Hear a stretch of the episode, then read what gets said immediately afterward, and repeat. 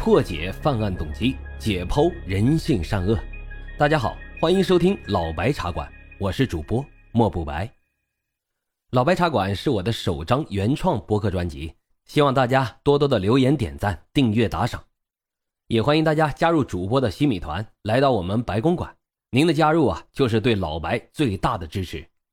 已经加团的小耳朵们，赶紧去私信老白，进入到我们的粉丝群中。并且领取啊，属于西米团的专属福利。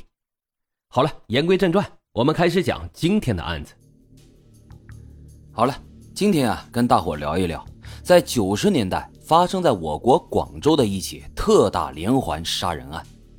当时的广州呢，作为我国经济发达地区的交通要道，成为了当时我国南方的第一大城市，并且隐隐有着超越上海，成为我国第一大城市的迹象。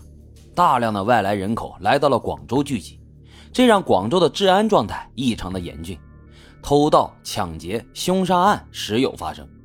其中有一起案件，不仅在广东，乃至全国都引起了极大的关注，被列为广东省头号必破案件。凶犯在短短的四年半的时间里，连续残害了十六名女性，作案手法之残忍。比香港十大奇案之首的雨夜屠夫林过云案有过之而无不及，此案就是堪称我国最恶劣、最残忍的变态连环杀人案——广州版雨夜屠夫案。下面就让老白带着大伙儿一起来回顾一下案发的整个经过。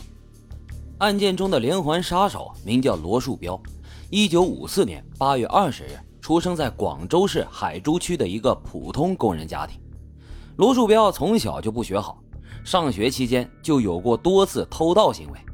一九七二年高中毕业以后，罗树标靠着跟别人学做木工为生。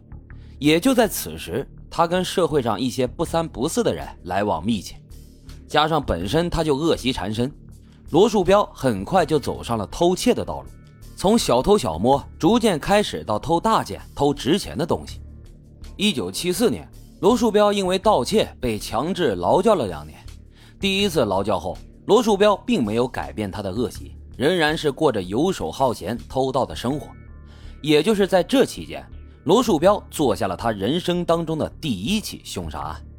一九七七年八月二日的清晨，罗树标来到了广州某家电研究所家属楼进行盗窃。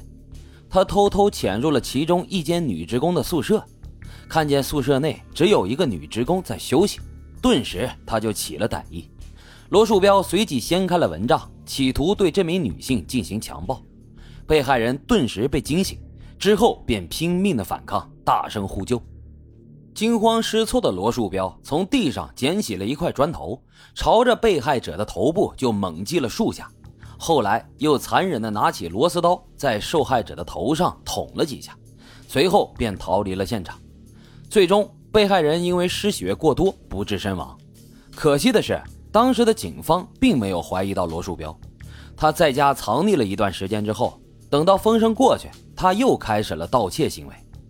一九七九年一月，罗树标因为盗窃第二次被公安机关抓获，劳教了三年。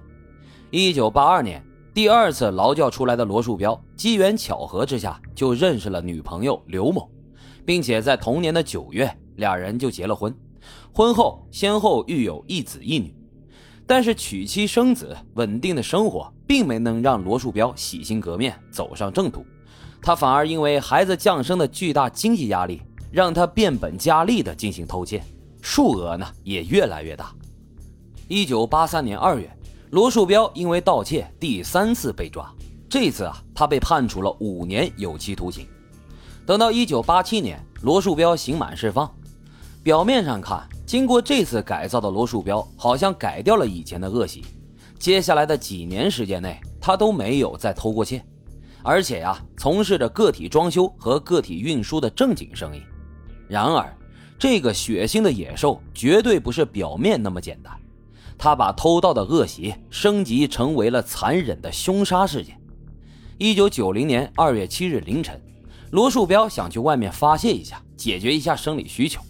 他刚把这车开出家门时，却突然又不舍得花钱了。正在纠结着要不要花钱的时候，此时呢，他就看到了二十二岁的女性钟某独自一个人走在路上。罗树标见着钟某身材丰满，长发飘飘，顿时就起了歹意。于是他把车开到了钟某面前，装成很善良的路人和钟某搭着话。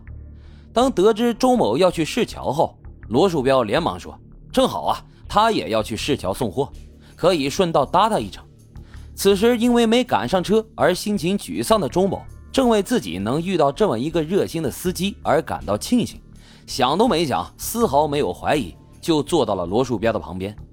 随后，罗树标还假装好心给他买了一些零食和饮料。钟某吃着零食，喝着饮料，没有太在意车行驶的方向。而此时的罗树标则趁其不意，将车开往了他预谋好的作案地点。等到车到达一个偏僻的市场后，罗树标把车停了下来，露出了他恶魔的嘴脸。他直接就扑向了正在吃零食的钟某。此时反应过来的钟某拼命的反抗，并大声的责骂罗树标卑鄙无耻，还威胁说要告他性侵犯。见到钟某不从，罗树标便威胁他说。你要是敢下车，我就杀了你。但是钟某呢，并没有被威胁吓到，拉开车门就跳车逃跑。见状，罗树标立刻就扑了上去，用双手狠狠地掐住了钟某的脖子，整整掐了有十多分钟。就这样，钟某被罗树标活活地掐死在了车里。看到钟某没了呼吸，罗树标不仅没有一点害怕，反而将车开到了附近的一个树林里。将周某的尸体拉出了车外进行了奸尸，事后呢，又把尸体拖上车，把车开到离家比较远的一个工厂附近抛了尸。罗树标回到家后，怕罪行暴露，一直都没敢出门，